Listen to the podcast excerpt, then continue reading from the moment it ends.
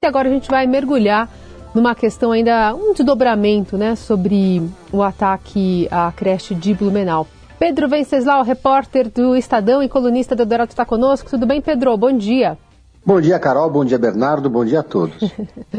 Pedro, é, o ministro da Justiça e Segurança Pública, Flávio Dino, anunciou um decreto para apuração pela Polícia Federal de algumas organizações nazistas e neonazistas atuantes no Brasil a reboque desse ataque que a gente tem falado desde quarta-feira. É, o que está previsto de fato? O que, que pode mudar a partir dessa decisão dele? É uma decisão importante que faz uma investigação que pode, enfim, faz, encontrar conexões entre esse ataque e grupos neonazistas. Outros ataques no Brasil foram feitos por pessoas, por jovens que tinham ligações com ataques neonazistas. Teve um recente que o estudante que fez o ataque estava com uma braçadeira com o símbolo ali é, da suástica, né? Essa investigação do Flávio Dino vai mobilizar a Polícia Federal para fazer uma investigação para descobrir se existe uma atuação interestadual entre grupos neonazistas. Já há uma suspeita de que o próprio é, é, responsável pelo ataque é, em Santa Catarina tenha feito parte de um jogo, por isso há uma preocupação e um grande alerta. Mas também há essa suspeita. E, esse, esse, essa decisão do Flávio Dino joga a luz sobre um problema que não é novo no Brasil, né, que é a atuação dos grupos nazistas e neonazistas. Teve uma pesquisa da, da antropóloga Adriana Dias, da Unicamp, que é especialista sobre esse tema há mais de 20 anos, que foi publicada no final do ano passado, que houve uma explosão de núcleos neonazistas no Brasil entre 2019 e 2022, coincidentemente no, durante o período da gestão Jair Bolsonaro. Às vezes é irresponsável fazer conexões ou relações sem, sem você ter algum dado concreto, mas existe um dado concreto, além do discurso de ódio que se normalizou durante esse período do governo Jair Bolsonaro, que foi o acesso às armas, né? É, a flexibilização do acesso às armas, os CACs e etc. Segundo o estudo, existiam só 72 grupos em 2015 e hoje existem 1.117 grupos espalhados pelo Brasil que reúnem, segundo a antropóloga, mais de 10 mil pessoas. Os principais focos estão em São Paulo e Santa Catarina. Né? Esses grupos é, têm conexões internacionais com grupos de supremacistas. Né? Existe, inclusive, uma investigação da Polícia Civil de Santa Catarina que encontrou uma filial brasileira de um grupo supremacista norte-americano. A gente não fala os nomes justamente para não promover esses Sim. grupos, né? É, e o Ministério, a gente não pode se esquecer que o Ministério Público de Santa Catarina também tem aberto uma investigação sobre uma saudação nazista feita numa manifestação bolsonarista em São Miguel do Oeste, logo depois da vitória do Lula. Realmente Santa Catarina é esse, esse é o estado onde reside a maior parte desses grupos. E para finalizar, né, Carol, uh, a gente não pode esquecer que um, teve um assessor especial do presidente Bolsonaro, quando era o presidente Bolsonaro, Felipe Martins, que é um discípulo olavista, que fez um gesto supremacista durante uma audiência da Câmara dos Deputados e virou réu por conta é, dessa, desse gesto supremacista. Então a gente vai aí buscando todas as pontas, né? O ministro Flávio Dino, nessa, ao longo dessa semana, depois do, do, desse, do, do atentado, também tomou várias medidas, né, como, por exemplo, liberou 150 milhões de reais para as rondas escolares, uma medida paliativa, é, e também teve reunião, reuniões essa semana com a UNE, com a UBS e com a NPG, que é a Associação Nacional dos Pós-Graduandos. Eles lançaram um documento Paz nas Escolas. Né? Uh, o relatório da transição apresentado sobre esse tema mostrou que 35 estudantes e professores foram mortos no Brasil desde 2000 em ataques desse, desse, desse tipo de ataque que aconteceu em Santa Catarina. Um número bem menor do que nos Estados Unidos, a Gabi Abula até contou durante, no programa outro dia, que nos Estados Unidos existe uma média diária de ataques desse tipo, uhum. né? É realmente uma, uma epidemia.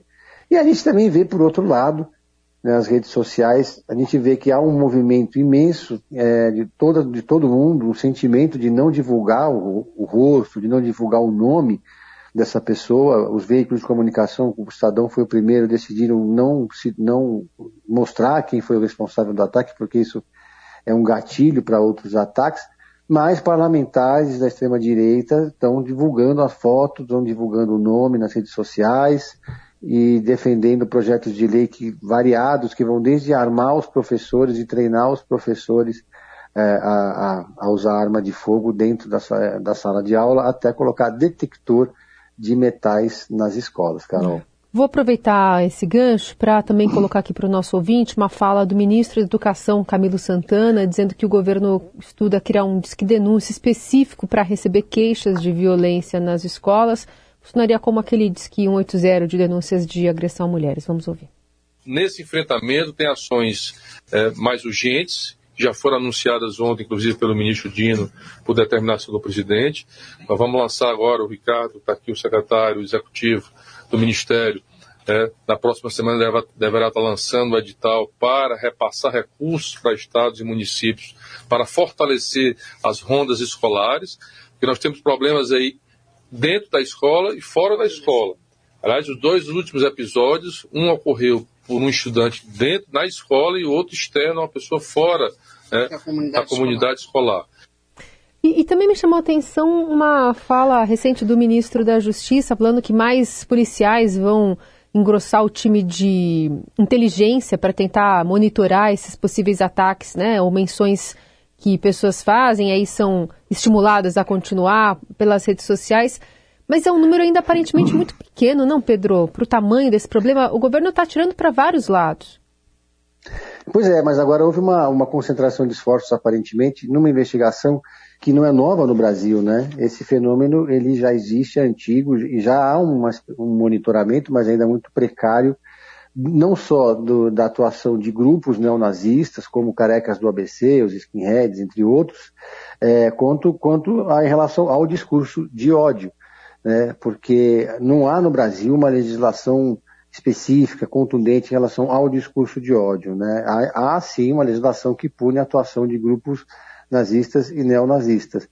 É, mas é, o principal foco agora é criar um serviço de inteligência digital, principalmente, para localizar, porque é, esses grupos não atuam é, no, na deep web, eles atuam na superfície da internet, hum. né, de forma visível. Então é tão difícil de localizar. Tem uma atuação também muito intensa no Telegram, que é uma plataforma também muito usada é, por esses grupos, né, Carol? Sim. Bom, Pedro, mudando um pouquinho de assunto, falando é, sobre os desafios do PSDB, a cartilha Desafios do PSDB, quais estão sendo os primeiros do novo presidente, o Eduardo Leite? Bom, primeiro, a, o Eduardo Leite assumiu o PSDB a contragosto, né? É, ele foi pressionado a assumir a presidência do partido. Não era uma tarefa que ele queria, não pelo menos nesse momento.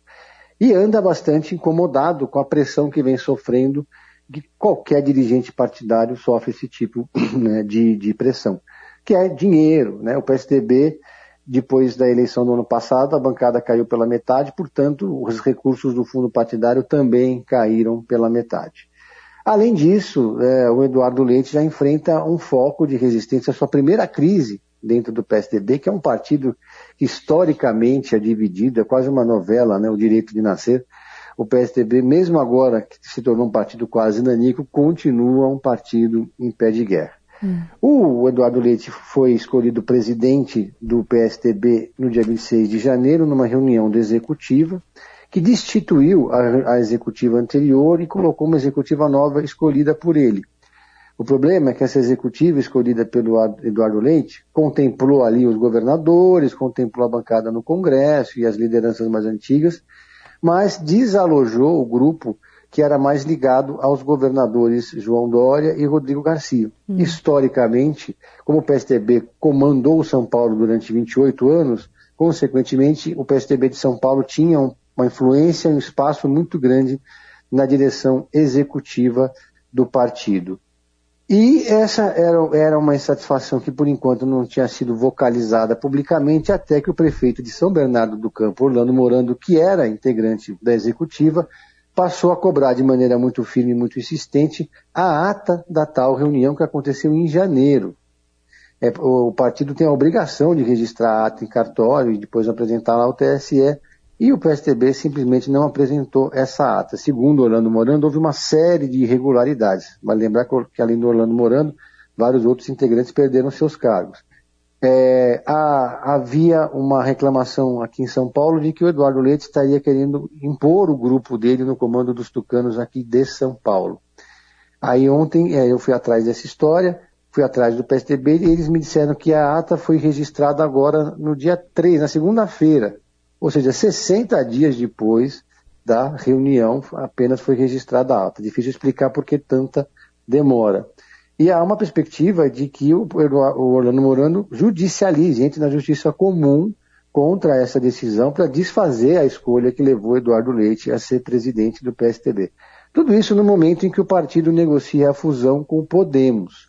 É, o PSDB que já se fundiu com o Cidadania, vai se, fundir, se fundir não, para formar uma, ampliar a federação, desculpe, né, com o Podemos, para ganhar um pouco mais de musculatura nesse cenário político. Eduardo Leite, que já desponta, pelo menos para o PSDB, como um presidenciável para 2026, é um nome que ganhou uma certa notoriedade é, na eleição de 2022, depois de disputar as prévias com o João Dória. Em paralelo, há um outro, outro foco de crise com os tucanos, mas aí é aqui em São Paulo, né? O prefeito Ricardo Nunes, que quer disputar a reeleição, ele conta com o apoio do PSDB, porque ele foi eleito numa chapa que tinha o Bruno Covas como candidato. Mas os tucanos ligados ao Bruno Covas andam incomodados com algumas atitudes do, Ricardo, do, do prefeito Ricardo Nunes. Isso ficou claro ontem, eu conversei com Orlando Faria, que foi, era braço direito do, do Bruno Covas, depois foi secretário do Ricardo Nunes, mas ele interpelou é, o prefeito nas redes sociais. O prefeito tinha dado uma entrevista para a Globo News que disse que ia colocar a casa em ordem. Hum. E aí o Orlando Faria foi lá nas redes sociais e escreveu, mas espera aí, a casa não estava em ordem? Eu questionei ontem o prefeito e ele em resposta me mandou várias fotos de placas de inaugurações mostrando que todas as placas têm escrito gestão Bruno Covas. Então o prefeito Ricardo não está se apresentando e quer chegar na eleição como a continuidade da gestão Bruno Covas, que é uma marca muito forte. Mas, para isso, vai ter que conversar, convencer o PSDB a não ter candidato próprio. O PSDB já fala em lançar Rodrigo Garcia, candidato a prefeito aqui da capital, porque senão o partido pode simplesmente desaparecer, né, Carol? Ele segue hum. nos Estados Unidos, Rodrigo Garcia?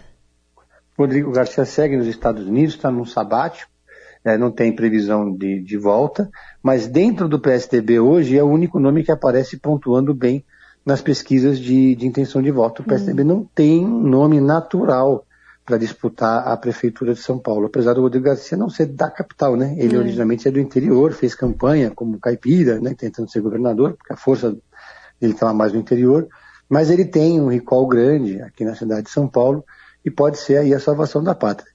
Isso a contragosto do Ricardo Nunes, né? Hoje os tucanos estão em, nos cargos ainda chave na prefeitura de São Paulo, os tucanos ligados ao Covas, e então é um movimento ainda delicado. Só para finalizar essa questão do PSDB, hum. depois também cobraram a, quando vão ser as convenções do partido, depois dessas mudanças todas. Então hum. a convenção nacional do PSDB vai ser em novembro, a convenção estadual em outubro e as convenções municipais em setembro. E aí o Eduardo Leite vai finalmente tentar botar, imprimir uma marca própria nesse partido que está, esses tucanos que estão em vias de extinção. E vai precisar viajar ao país, né, para reanimar essas bases também, né, antes disso. Por isso que eu achei que foi precipitada essa escolha do Eduardo Leite para assumir a presidência do PSTB. É, por exemplo, o, o, o Aécio Neves, quando foi candidato a presidente da República, um ano antes, em 2013, ele assumiu a presidência do PSTB. No caso, ele era senador, então ele tinha muito mais tempo, uma agenda mais flexível para viajar. E aí foi importante realmente ele ter, a, eh, ser, ter esse cargo de presidente do PSDB para poder fazer as costuras nos estados, para ter uma justificativa para viajar e tal. O Eduardo Leite não, o Eduardo Leite não tem tempo para fazer a administração do partido. É uma coisa difícil, chata, é igual ser é, é, é, síndico de condomínio, né? Ou conselheiro de clube, digamos assim. Tem muita briga, muita confusão, é só, é só burocracia. Só pagar fogo. E, é, exatamente. E, e ser governador do estado como Rio Grande do Sul demanda demais. Sim. Então, o PSDB está meio um caos hoje, né? O PSDB nacional e vive já as tugas com essas disputas todas internas. O PSDB que já foi um dos maiores partidos do Brasil, já foi um partido rico, super estruturado, hoje está ali contando as moedas. Muito bom. Pedro, obrigada por hoje, boa Páscoa, bons bons, bons chocolates aí para você. Se não ganhar, você, você pega dos filhos, também tá valendo, né, um pouquinho. Ah, você não tem a dúvida. Valeu, Carol. Um beijo. Um beijo, abraço a todos.